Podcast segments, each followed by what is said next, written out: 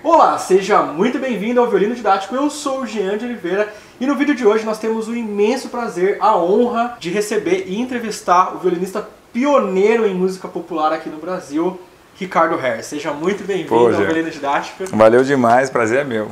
Lembrando que se você quiser escutar essa entrevista como podcast, baixar o áudio, eu estou deixando o link no comentário fixado aqui embaixo. Aí você pode ouvir no seu carro, no chuveiro, na academia, onde você quiser, tá certo? Como já é então tradição, a primeira pergunta é como veio essa história de violino na sua vida? Putz, eu comecei bem cedo numa iniciação musical é, com uma professora que chamava Iniciação Musical Plena, ela chamava. Então, tipo, tinha... A ideia era dar uma ideia de teclado, então a gente fazia piano, um pouco de sopro, fazia flauta doce e cordas, violino, né? Então, tipo, eu comecei com ela bem cedinho, eu acho que eu devia ter uns seis anos, assim, antes até tinha feito até baby class, assim. Aí o violino, aí o violino comecei com esses seis anos, e aí eu resolvi, assim, ir pro violino mesmo, é, só violino, quando eu vi um, um aluno, que era aluno da, da Elisa na época, da Elisa Fukuda, que, é, que era o Omar Shinshenguei, Sei que eu, é. eu, eu, vi ele tocando com a, com a orquestra, ele jovem solista da estadual, uma coisa assim. Eu, eu tinha oito anos. Eu vi ele tocando lá no Parque Ibirapuera. E aí eu falei pra minha mãe, nossa, eu quero tocar igual esse cara. Daí ela foi pesquisar tal, e acabei indo só pro violino. Daí com oito, nove anos eu fiquei só no violino. Daí. E desde o início a ideia era ser profissional ou simplesmente, ah, não, eu quero tocar bem esse instrumento?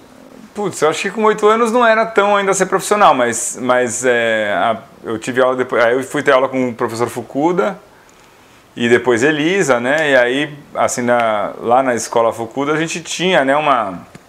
É, a gente via os, os, mais adiantados indo estudar fora e muitas, muitos virando profissional tal, não sei o que. Aí eu fui ficando cada vez mais nesse. Assim, se não fosse ser profissional era para ser sério, sabe assim? Tipo, então meus amigos, mesmo que não viraram profissionais, essa, o pessoal que tocava na época comigo lá, que era colega na Camerata Fukuda, não sei o quê, é, o pessoal levava assim como se fosse, é, como se fosse virar profissional, né? É, independente se é profissional ou não, quando você ama a coisa, independente se é ser amador ou não, você vai fazer. É, você vai fazer do melhor jeito que você puder, né? E quando que começou, ou você já estava assim desde o início, esse interesse por música popular? Putz, então, na verdade, minha, minha mãe, ela tocava violão, né? Tocava violão, assim, roda de amigos tal, e ela tocava música popular brasileira, MPB, né? Então, desde pequeno eu ouvia, né? Assim, eu ouvia é, MPB, Chico Buarque, Caetano Veloso, né? Gilberto Gil, essas coisas, né? Mas aí, no, no meu colegial, eu, eu fiz um colegial que era um colegial bem voltado para para artes humanas, tal, que, chamava, que chama Ousa de Andrade, aqui em São Paulo. E aí tinha. Nesse colegial tinha, tinham dois shows de música no ano. E eu comecei a tocar com meus amigos lá, assim, tipo. É, de brincadeira tal mesmo.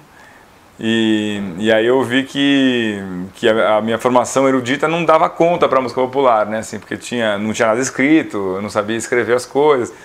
E e eu, assim, e aí eu comecei a me virar, comecei a brincar no colegial, assim. Então foi nessa época aí dos 16 anos, tal. Para quem está assistindo e por acaso ainda não está entendendo o que a gente, exatamente a gente está falando, quando a gente está falando de música popular aqui, a gente não está falando de Lady Gaga, Luan Santana, não é isso. É, é outra coisa. E o Ricardo Harris provavelmente é a maior autoridade em, no Nossa. violino. Isso eu que estou falando. no violino em música popular brasileira. É, e provavelmente é o primeiro e talvez único que consegue viver de tocar música popular brasileira, no violino. Brasileiro. Então, na, na verdade, assim, é, quando eu comecei a tocar popular, eu comecei a pesquisar essas coisas, né? Então, é, é, eu, eu descobri o Grappelli, né? Descobri depois até o Didier Locuto, que foi com quem eu tive aula depois. E na música popular brasileira tinha gente fazendo, né? Tinha o, o Antônio Nóbrega, né? Que que tocava rabeca, toca violino. Ele, ele não é só violinista, né? Ele é, uhum. ele é violinista e, e ele é multi, multi-artista, ele não vive só de violino, né? Assim. Uhum. Mas foi também uma, uma inspiração, né? Foi, e, e assim, aí eu, a gente não tinha realmente gente que fazia só violino, né? Assim, tem um cara que chamava é, Zé Gomes, que tocava com o pessoal do. muito da música caipira também. Uhum. Que eu também ouvi, já fui ver e tal. É, mas assim, eu acho que de talvez de ir a fundo mesmo, talvez. Assim, eu me senti é, meio que descobrindo, assim, né? Então, não tinha um caminho feito para você Não seguir. tinha um caminho feito. E ainda não tem, né? Hoje em dia até que tem mais, porque assim, quando eu, quando eu cheguei, na, eu fui para os Estados Unidos estudar, eu fiquei um tempo tocando aqui, né, desde o colegial e tal. Me formei na USP. É, bacharel em violino. Bacharel em violino. Né, nos últimos dois anos eu tive aula com a Eugênia Popova, que estava dando aula lá. É, e aí eu fiz, fiz o concerto de formatura, não sei o que lá, mas já pensando em e ir pro popular depois, assim, sabe? Falando, tipo, ah, não fui fazer, não fui fazer teste para orquestra logo depois. Eu falei, tipo, ah, vou juntar grana e vou estudar fora. É, jazz, né? E aí o, o aí eu fui para os Estados Unidos, fui, fui para os Estados Unidos e aí eu fui para a França. Quando eu cheguei na França, me falaram de um francês que estava vindo para o Brasil, que é o Nicolas Krasik, não sei se você ouviu falar. Sim. O Nicolas veio e, e ele, ele, a gente se cruzou no ar, assim, eu tava Inclusive, indo... Queremos você aqui, hein? É, então. ele, e ele vive de música popular também no violino, né? Uhum. A gente lançou o primeiro disco na mesma época, assim, né? Então, mas é muito louco, porque a gente, ele estava aqui, eu estava lá, eu estava vivendo de forró lá, ele estava fazendo as coisas dele aqui. E, e a gente meio que fe, toca do nosso jeito, não tem uma escola comum, né? Assim. Uhum.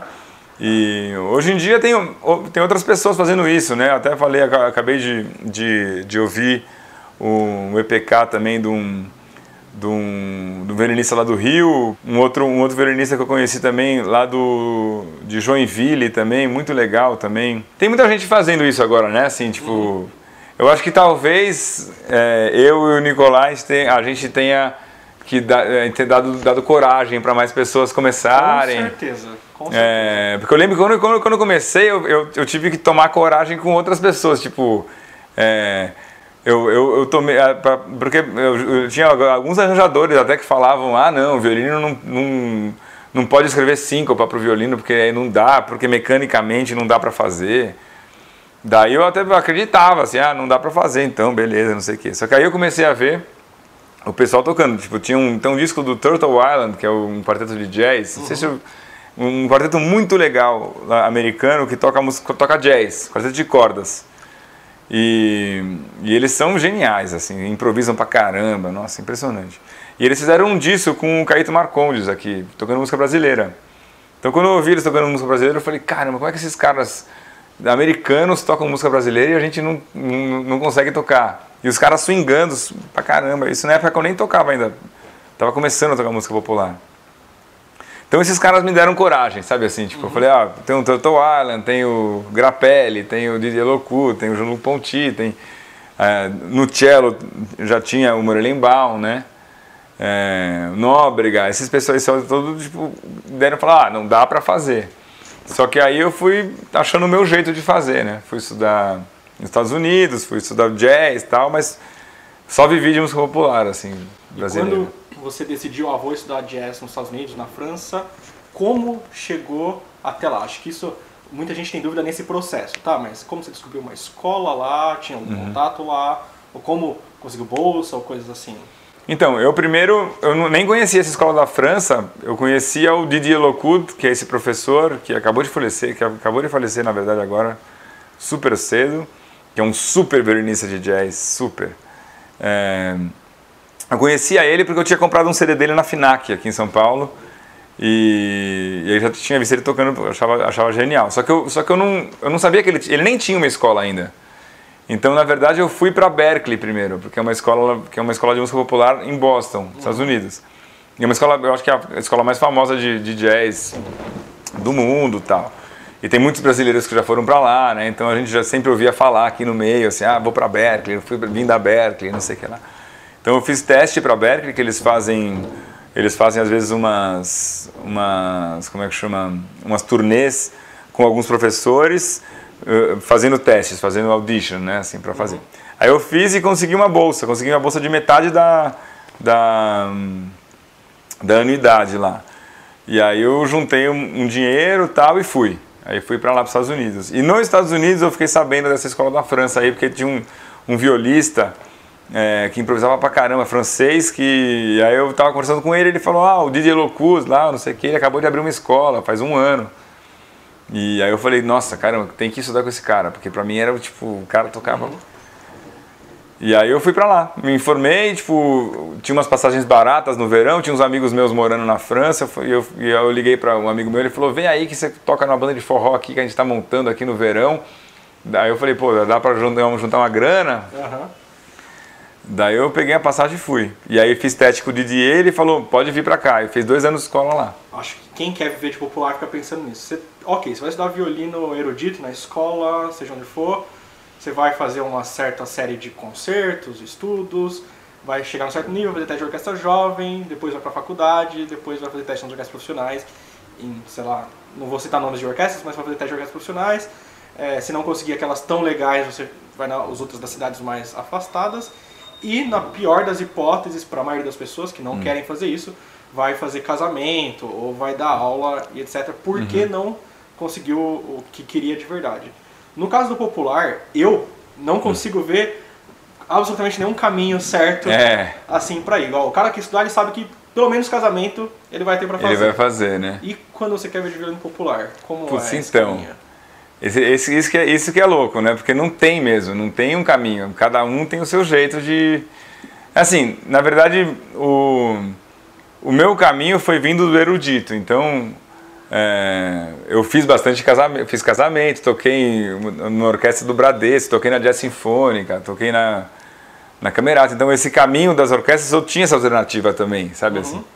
Então eu não, eu não vim só do popular que eu não tinha essa alternativa, Sim, sabe? Mas eu digo assim, como largar toda essa segurança? Essa segurança para o popular, exatamente. Isso é muito difícil. Eu tive uma sorte na minha vida assim, sorte e também coragem também por um lado de, de e segurança também da, por parte da minha família também, é, de, de, de sair daqui e para os Estados, Estados Unidos e depois para a França. Quando eu, se eu tivesse ficado aqui, eu não teria conseguido largar, eu acho, porque o começo do popular é muito difícil mesmo, assim, porque você não, você não toca super bem, é, quer dizer, ainda não toca super bem, mas tipo, mas, mas, mas, mas, mas, você não toca, você não está à vontade naquele repertório, não sei o que lá, e, e, geralmente o pagamento é menor, né? Assim, você, e você tem que passar o som, né? Na música erudita você chega lá, tipo, dá uma tocadinha e toca. Tipo, na música popular você tem que passar o som, que é fazer a amplificação, ficar boa, pegar o retorno, não sei o que lá, é uma, uma trabalheira. E geralmente você ganha menos, né? Então, tipo, eu lembro no começo que eu falava, nossa, caramba, como é que os caras fazem isso, né? Mas mas ao mesmo tempo tem, uma, tem um pagamento que é super legal, que é tipo um pagamento de você estar tá criando a sua própria música, de você ter uma liberdade de, de compor e de escolher o repertório que você quer fazer, né? Você, tipo, geralmente é o seu próprio maestro, você não, tem, uhum. você não chega numa orquestra e o cara impõe que você vai tocar aquilo lá. Você escolhe o que você vai fazer, né? Então... Mas não tem lei, assim, não tem regra para isso mesmo. Você pode tocar num grupo de choro, você pode tocar num grupo de forró, você pode montar um, uma banda de, de música instrumental brasileira e cada um desses estilos tem meios muito diferentes que pagam muito diferente, né? É, você pode tocar para música de teatro, você pode Nossa, compor música de teatro, tem muita gente fazendo isso. E aí até você pode começar a juntar com outras coisas, outras habilidades, né? Tipo tocar popular e também tipo cantar e também ser ator e também ser circense, sei lá, tipo tem muita gente então, é assim, não tem regra, não tem regra, não tem essa, essas coisas que essa segura, também não tem essa segurança que tem a é, que tem a música erudita. De... A gente está chamando de segurança porque a gente é do meio, mas a, a, gente sabe que também não é segurança nenhuma. É, também não é, porque mas essas é mais coisas. seguro normalmente. É mais seguro, né? Você faz um teste para uma orquestra, você tem uma.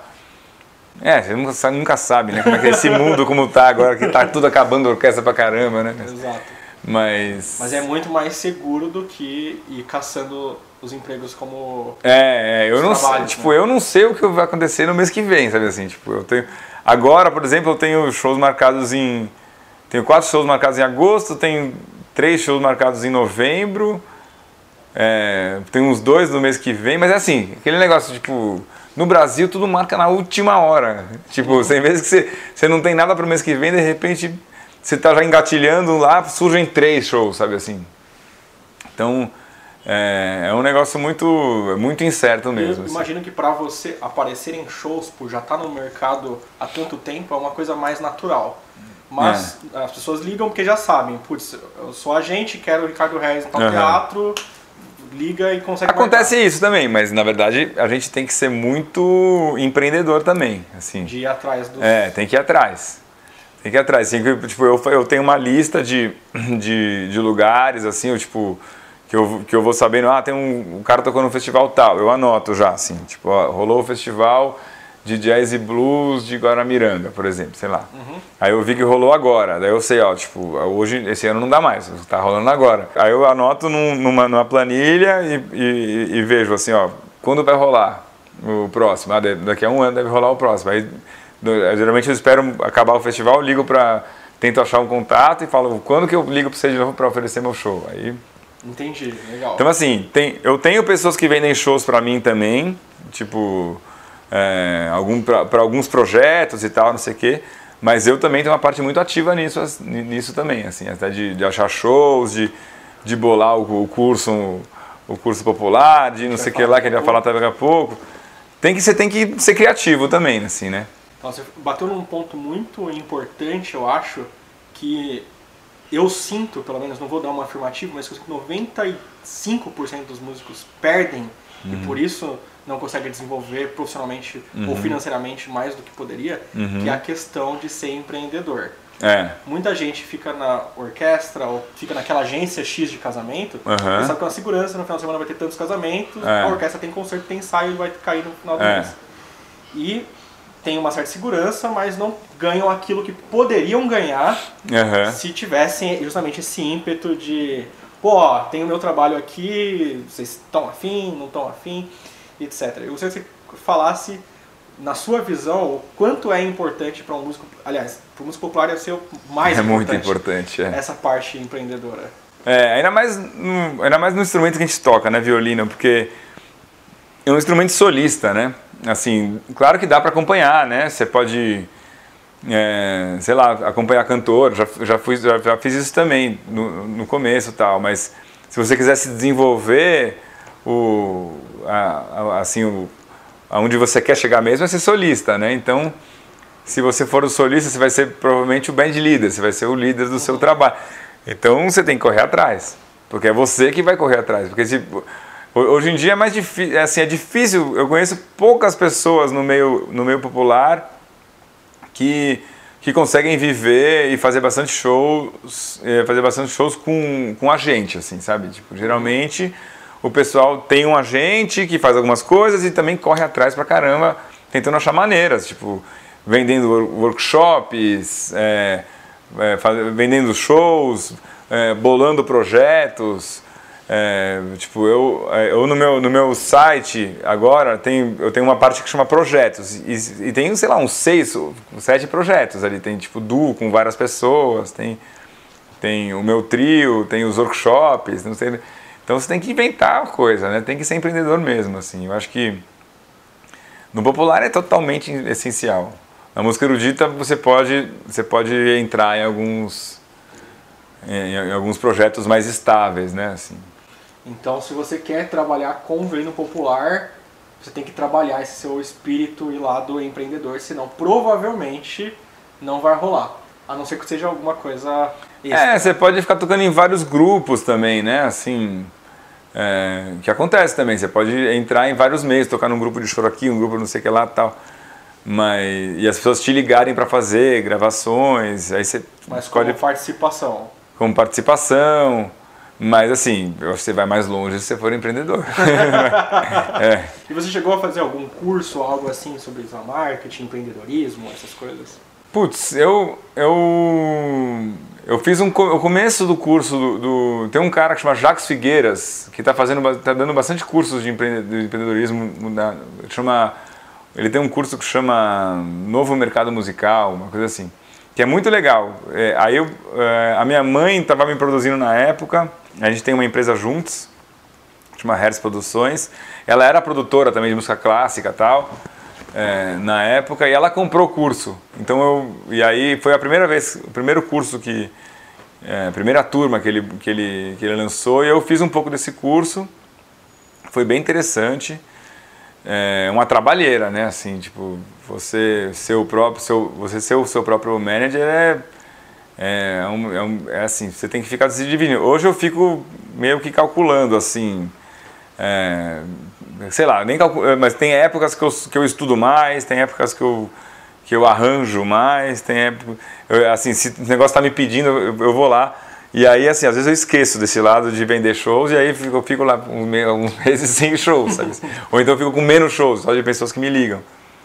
Mas é um cálculo que é difícil de fazer mesmo. Eu até falo com vários amigos meus do meio popular que é assim, tipo, meu, até quando você vai estudar, até quando você vai vender, até quando você vai ficar procurando coisa, até quando você vai, tipo, gravar seus cursos é uma, uma conta muito difícil de saber, assim, de, uhum. tipo, como é que você vai dividir seu tempo, né?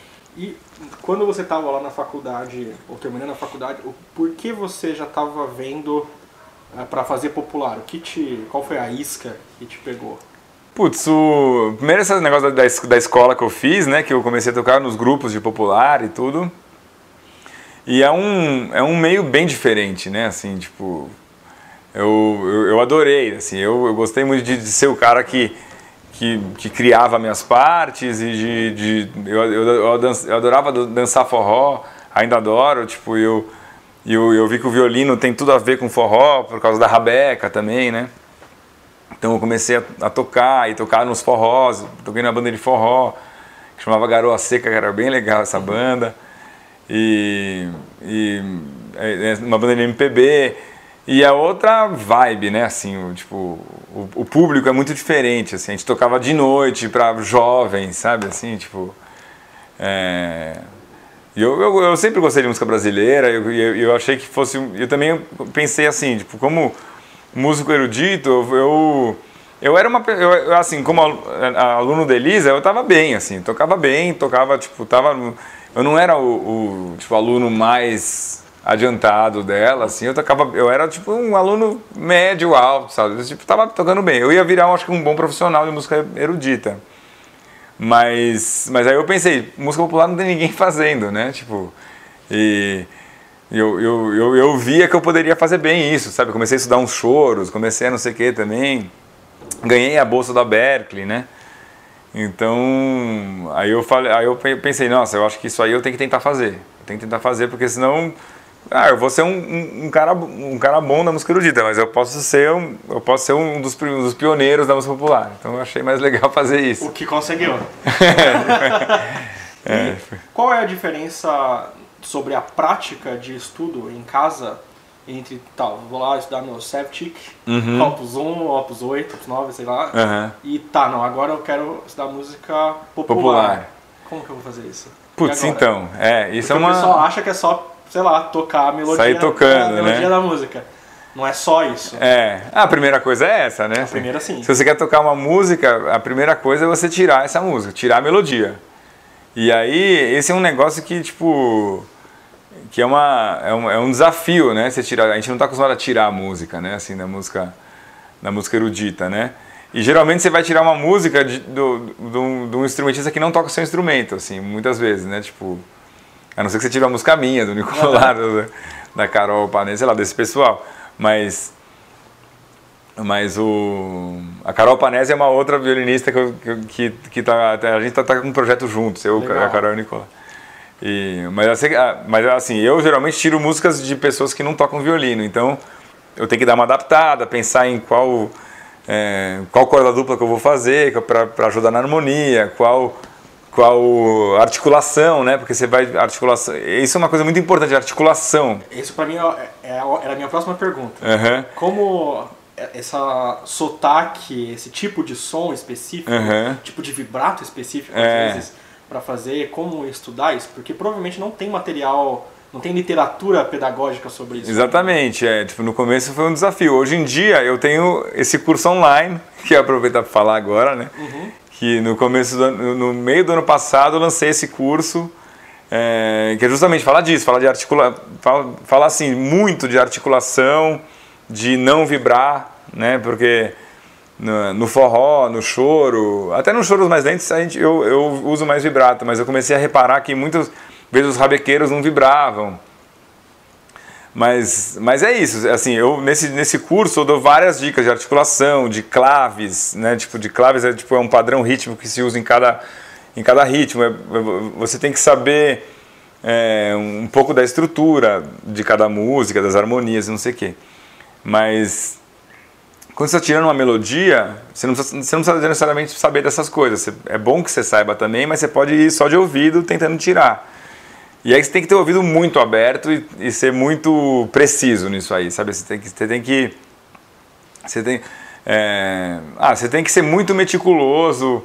Hoje em dia tem vários aplicativos que você pode botar uma música lá e, e, e deixar ela super devagar. Se você tiver alguma dificuldade de saber que nota que é, que já aconteceu muito, eu tirar uma música e depois de um ano descobrir que eu tinha tirado errado uma nota. Então eu estou ficando melhor nisso hoje. Mas isso não é só música popular, é. porque eu não vou falar seu nome, mas é, é. ela postou no Instagram assim esses dias. É uma violinista toca, uma violininha tocando sinfônica. E ela tocando não sei quanto tempo essa partita e agora vi que é um dó e não um lá. Então, na música popular, às vezes, mesmo com o que está escrito, às vezes a pessoa sente que é uma outra nota que não aquela e uhum. passa anos tocando errado e vai perceber só na hora que para para fazer análise. É, então. Mas peraí. Era outra. Exato, é, tem que ser muito muito meticuloso. E esse negócio da, da música, da, de tirar a música popular, é, eu aconselho todo mundo, todo mundo a tirar a música de ouvido. Assim, porque esse é um é dos estudos de improvisação, você tirar solos, né? Os, os, os músicos de jazz uhum. aprendem a solar tirando solo, muitas vezes tirando solo, né? Você estuda a teoria, estuda as escalas que você pode usar em cada, em cada acorde, você estuda os arpejos de cada acorde para improvisar, já estou dizendo, né? Não é nem para tirar. Mas, mas eles aprendem muito a improvisar é, tirando solos. E a gente no Brasil aprende muito a improvisar aprendendo temas de músicas. Tipo, você pega um, um, chorinho, por exemplo, é como se fosse um solo de jazz de três partes, de, às vezes super difícil. Então, e se você tira uma gravação boa, você está tirando, você tem que tirar já com a articulação do cara. E aí eu tive que inventar, eu tive que tipo, descobrir como fazer, sabe assim, tipo. Uhum. Eu, eu, usei algumas técnicas que eu aprendi no jazz, mas também o jazz é muito diferente a articulação do jazz, né? Outro tipo de sotaque. Então eu tive que inventar meu jeito de fazer, sabe assim, tipo, e aí é se vira, né? Assim, tipo, você, vê alguém, algumas pessoas fazendo, você fala, ah, como é que faz? Ou então você inventa um jeito de fazer mesmo. Você tem que você quer, você vai atrás daquele som. Daquele som e vai. Tenta. E vai, e vai atrás do som, exatamente. E até a gente estava falando no telefone outro dia sobre, sobre isso, né? É, de você mesmo se ensinar, tal, de você ir até o você ir atrás daquele, daquele som. Para mim foi um grande salto. Eu acho que eu dei um, um super salto na minha vida quando eu descobri quando, quando eu tive que preparar, eu fiz um, em 2004, eu estava no último ano do, da escola do, da, da França, e eu estava preparando um concurso do Brasil que chamava Prêmio Visa, de música instrumental. Que era um prêmio, é um concurso que era super importante na época. Foi o concurso onde o Yamandu apareceu, uhum. é, onde o Hamilton do Yolanda apareceu, é, onde muita gente muito importante apareceu, assim, né? Tipo, deu uma visibilidade super importante para as pessoas e para mim também. E aí, eu, quando eu passei para a segunda etapa desse, desse concurso, eu, eu, tive que preparar as, as, fases sozinho, né? Porque eu estava na França estudando jazz, meu professor não saberia me falar ah, sobre swing e música brasileira. Então eu falei assim, não, eu tenho que preparar essa música e agora eu tenho um objetivo claro, assim, vou ter que preparar para esse dia essa música eu tenho que tocar do melhor jeito possível. Então nesse, nesse momento aí eu, eu mesmo me dei conta assim, tipo, ó, o responsável pelo, pelo do som que eu tô tirando sou eu.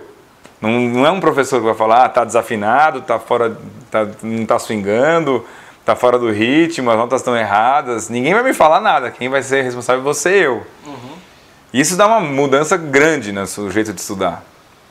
Porque às vezes quando você está com um professor, você está acostumado com um capacho, né? Assim, você está acostumado com um cara que vai falar, tá desafinado, tá não sei o que lá, olha aqui, a afinação tá alta, a articulação tá ruim.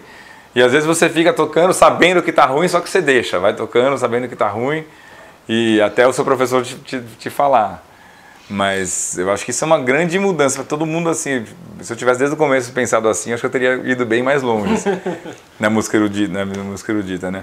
De, de, de, ser responsável pelo, pelo assim, quem está tocando é você, o som que está saindo, você tem que ouvir, você tem que saber o que está rolando, né? Assim. Então, como você está tocando, resumindo, é. não é culpa do seu professor. É, exato. Sua culpa. Exato. O professor ele vai, vai falar, faz isso, faz aquilo. Se você faz ou não faz. É, exatamente. É culpa exatamente. sua. Até se você souber. Assim, se você tiver um objetivo, quero tocar desse jeito, vai sair daqui, e você não estiver conseguindo fazer, e o seu professor não estiver conseguindo te ensinar, você vai ter que trocar de professor. Está na hora de você trocar de professor. se você fala assim, ó, eu quero conseguir fazer isso, e ele não está conseguindo te transmitir isso, você pode pegar as outras coisas que ele consegue transmitir também. É óbvio que isso se você tentou fazer como você está querendo. Exatamente. Porque é, acontece, exatamente. ah, eu não estou conseguindo. Mas você estudou em casa? Não. É, é, Ou você estudou? Estudei. Mas você estudou do jeito que eu te pedi? É, não. também, exatamente. exatamente.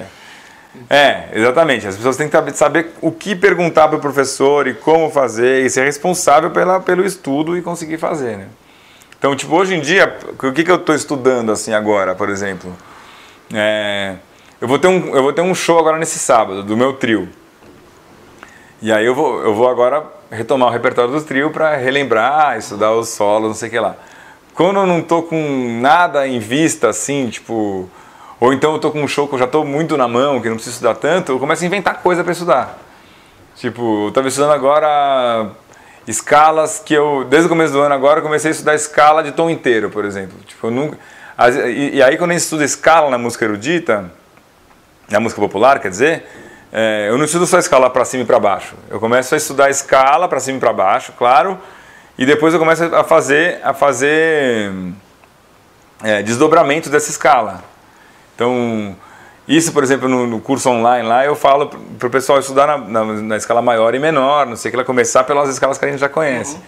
Mas eu comecei a estudar no começo desse ano é, a escala de tom inteiro, que a gente não aprende isso, a gente nunca estuda na música erudita, escala de tom inteiro. Então tem uma escala. Aí eu também estava estudando escala diminuta, que é uma coisa que também tem que quebrar a cabeça para botar dedilhado no violino, né? Então, assim, eu estou estudando essas coisas. Escala alterada, né? Que a escala alterada é uma escala que a gente usa num, num, num acorde de dominante alterado, né? Que se usa muito no jazz.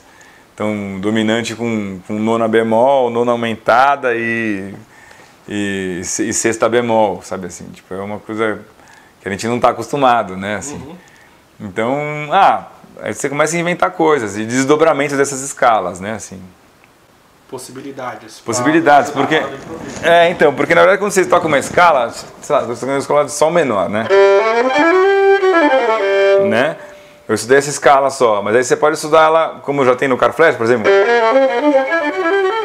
Né? Uhum. Ou então você pode fazer ela começando por, por cima, essas terças né? Uhum. Ou então você pode fazer uma subindo e uma descendo. Né? Ou então uma, uma descendo e uma subindo. Então dá pra inventar um monte de coisa. Você pode fazer ela pulando de tríade subindo. Então. Né? Ou então descendo.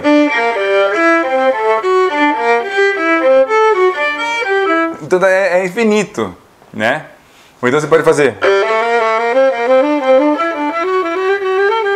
Né? Tudo isso tem que botar na mão, né? Tem que... E tudo isso, você obviamente pensou nessas coisas, mas você já escreveu essas coisas? Então, é, eu escrevi alguns exemplos, assim, na, na primeira aula eu, eu, eu, falo sobre isso. Oh, presta atenção, se você quiser tocar violino popular, bem, sendo ensinado por alguém que pioneiro de violino popular. Eu vou deixar o link no primeiro comentário fixado aqui embaixo de todas as redes sociais é, e também para você comprar o curso caso você tenha interesse. É assim, é para quem já toca as escalas, pelo menos as escalas maiores e menores na primeira posição, sabe assim. Uhum. É, tem vezes que é mais fácil um cara menos adiantado para um cara menos adiantado do que para um cara mais adiantado. Já, já tá com coisas muito fixadas na Exatamente, cabeça. é. Eu já tive essa experiência em, dando aula em festival, não sei o que lá, que o pessoal às vezes mais, mais fraco, né, assim, tipo lá mais menos adiantado, é, ia mais rápido, assim. Principalmente pro negócio de vibrar, né? A gente tá acostumado a vibrar, é difícil não vibrar, né? Assim. Uhum. Eu bato na tecla com os meus alunos, meu, não, em estudos comuns, não vibra. Por que você está vibrando? Ó, Isso daí cala com vibrato. É, exatamente, não, Não precisa, vibra. né? É. E, mas a gente vicia, né? Essas coisas viciam, assim. Tipo, até hoje, eu, de vez em quando, me pega vibrando, assim. Falei, nossa, mas não precisava. Porque é, é um negócio de linguagem, né, mesmo, né? Você pega até, tipo, cantor de popular, até no Brasil, até o João Gilberto, todo mundo cantava também, assim, ló, tipo, cantava com vibrato, imposta, impostação, né, de... Impostação ou impostamento? Imposta, Impostação, que é. impostação de voz de, de cantor lírico, né? Que é o que a gente faz no violino erudito, né? Mas o... é, depois do João Gilberto, as pessoas cantam sem vibrato, cantam mais natural, né? Cantam com mais ar, né? Então eu, como eu tô, como eu tô usando sempre microfone para tocar, quase sempre, né? Então eu não preciso pegar e tocar tudo forte, né? Eu posso usar... Né? Então eu... E sabe o que eu mais, eu, Jean, o que eu mais gosto de música popular em geral, e eu vejo que tem tanto na música brasileira como música popular em tudo quanto é coisa, É. é o quanto que é mais rico relacionado à dinâmica. Exatamente, O é. piano esse- de música popular é tão mais bonito que, que deixa soar os harmônicos, sabe aquelas É. coisas. É, porque eu acho que por causa do microfone mesmo. Né? O, assim, a criação do microfone permitiu esse negócio de você cantar muito piano e, e aparecer. Então a gente não precisa dessa impostação. E tem uma coisa, uma coisa que também eu descobri, até na escola na França, que a, a dinâmica da música popular, que é o que a gente até chama de swing, assim, é o que dá o swing, é, ela é uma microdinâmica.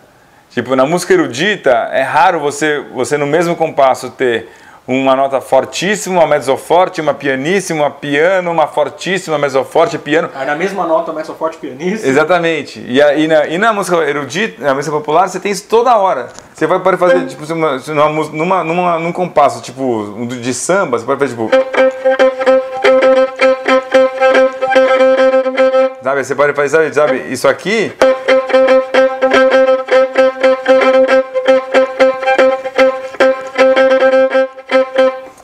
É, é um forte e um super pianíssimo. Né? Tipo, tipo...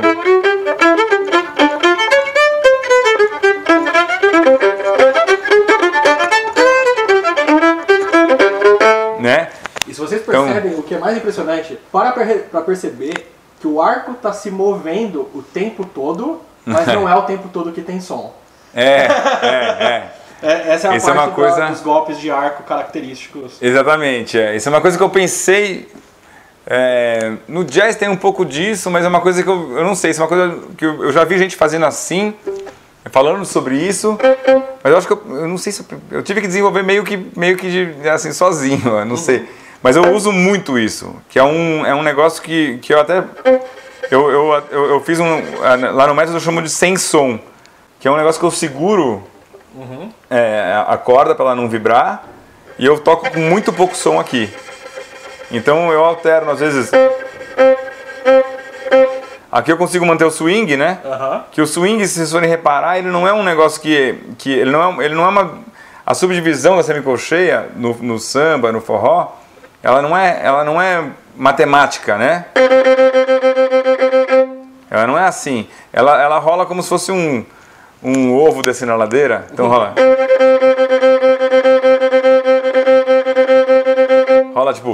tipo. Daga, daga, daga, daga, daga, daga, daga. Tem uma vírgulazinha, né? E aí eu, eu fazendo isso, eu consigo manter esse ovo e botar as notas dentro, desse, de- dentro dessa lógica. Então, se eu quiser fazer.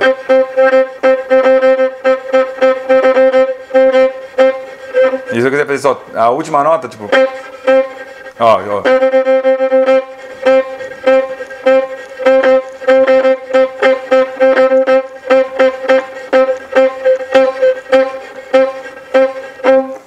Fazer só isso. só- é, Eu consegui. Eu eu pensei nisso porque senão é muito difícil você fazer, por exemplo, cá, cá, cá, cá, né? Que rola muito. Cá, Mas faz o arco já está em movimento. mas arco é, já está em movimento. Até você pega, pega baterista, muitas vezes ele, quando tem que fazer isso, ele bate na perna a baqueta, assim.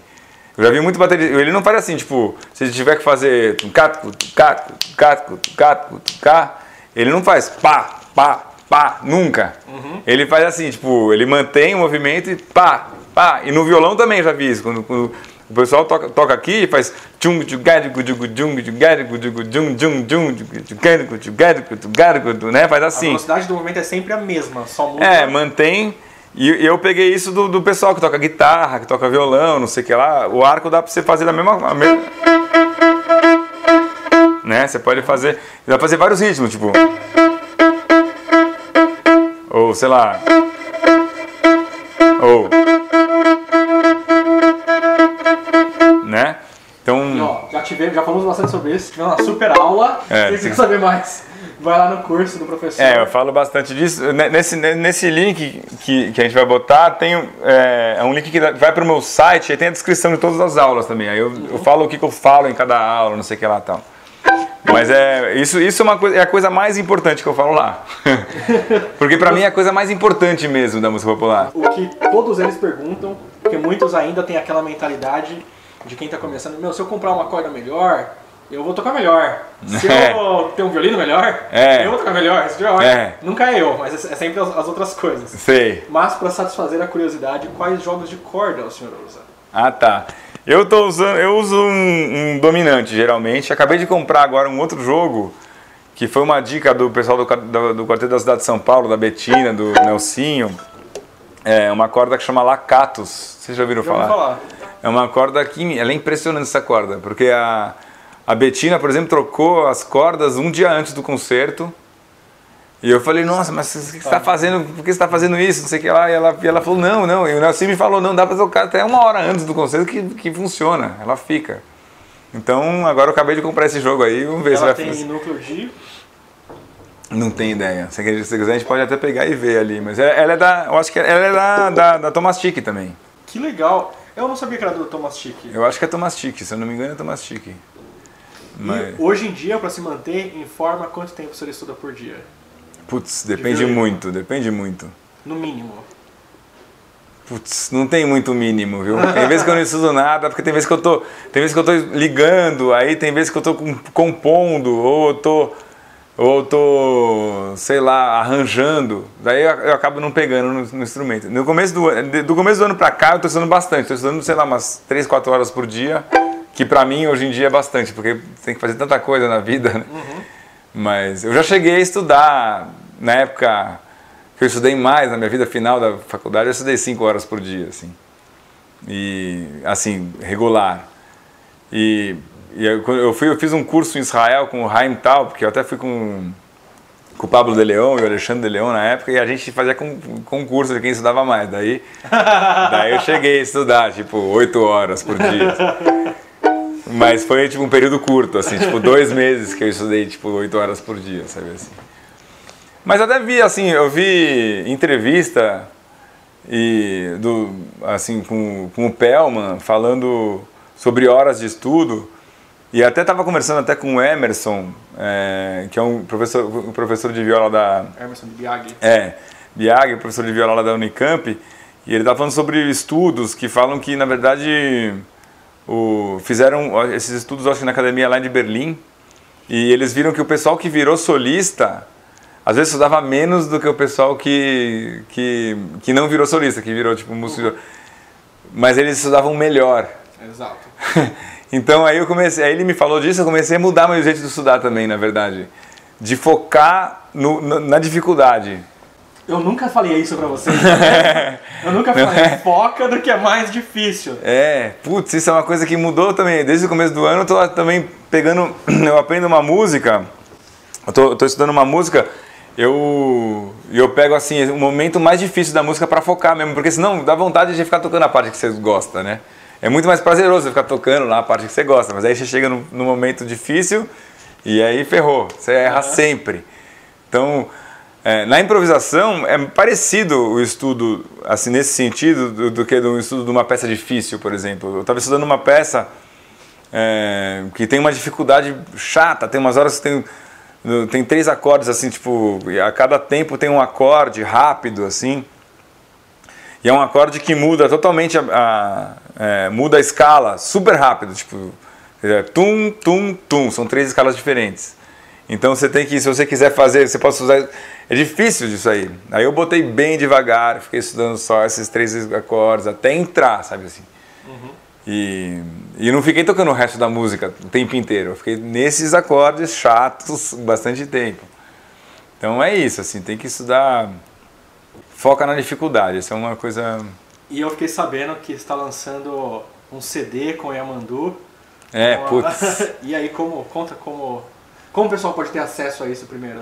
Ah, então, eu acho que, na verdade, vai ser lançado dia 20, né? A gente tá falando. Vai ser lançado depois. Então, foi lançado ontem, pessoal. já tá na já tá nas redes sociais, já nas redes sociais não, já tá nas plataformas digitais. É, esse disco tanto quanto todos os outros, eu tenho esse vai ser meu nono disco lançado. Dá para te seguir lá no Spotify e saber tudo que está lançando. Dá para saber é, no Spotify e no, e no Deezer, nas plataformas, tem vezes que só por Ricardo Hertz você não acha todos os meus discos. Porque eu tenho dois discos lançados, meus discos assim do meu trabalho principal é do Ricardo Hertz Trio. Hum. E eles dividem o artista entre Ricardo Hertz Trio e Ricardo Hertz, porque eu, eu nunca consegui eu já liguei para eles várias vezes e falei assim, ó oh, meu, bota pelo menos na busca. Ricardo Hertz, aparece Ricardo Hertz Trio, e às vezes não aparece. Então, o melhor jeito de você ouvir todos os meus discos é indo no meu site. Que tá aí na, no comentário. Que é ricardohertz.com.br, aí tem uma parte de CDs, eu fiz uma página de cada disco. Até é, para quem gosta de saber quem está tocando tudo, é melhor, porque no Spotify diz, não sei que não mostra nada também, né? Que é tipo, mostra só a capa, né? Uhum. Então lá eu botei quem toca tudo, os créditos de tudo tal. É, então lá no site tem tudo. Mas se não, tem todas as plataformas, tem no YouTube também tem bastante coisa. É, Por último, mas não menos importante, é. o que o senhor achou do violino didático?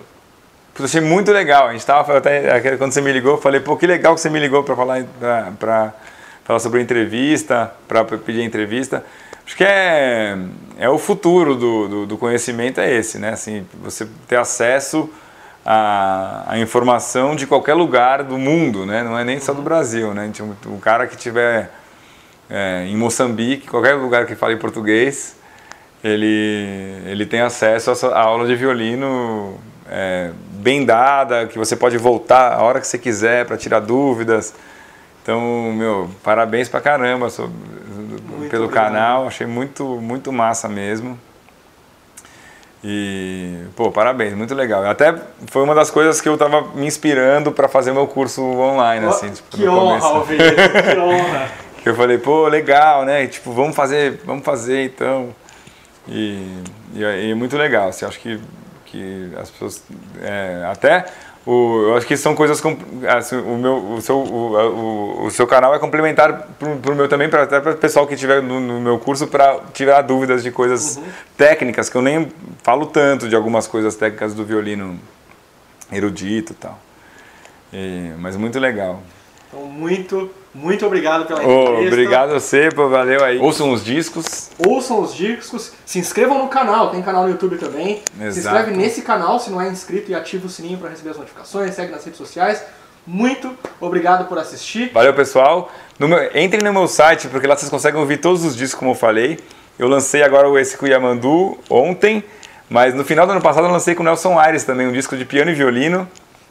E, e todos os outros também estão lá. Então, valeu aí, espero que vocês curtam. Muito obrigado mesmo, valeu demais. Eu que agradeço. Até, Até já. Tchau.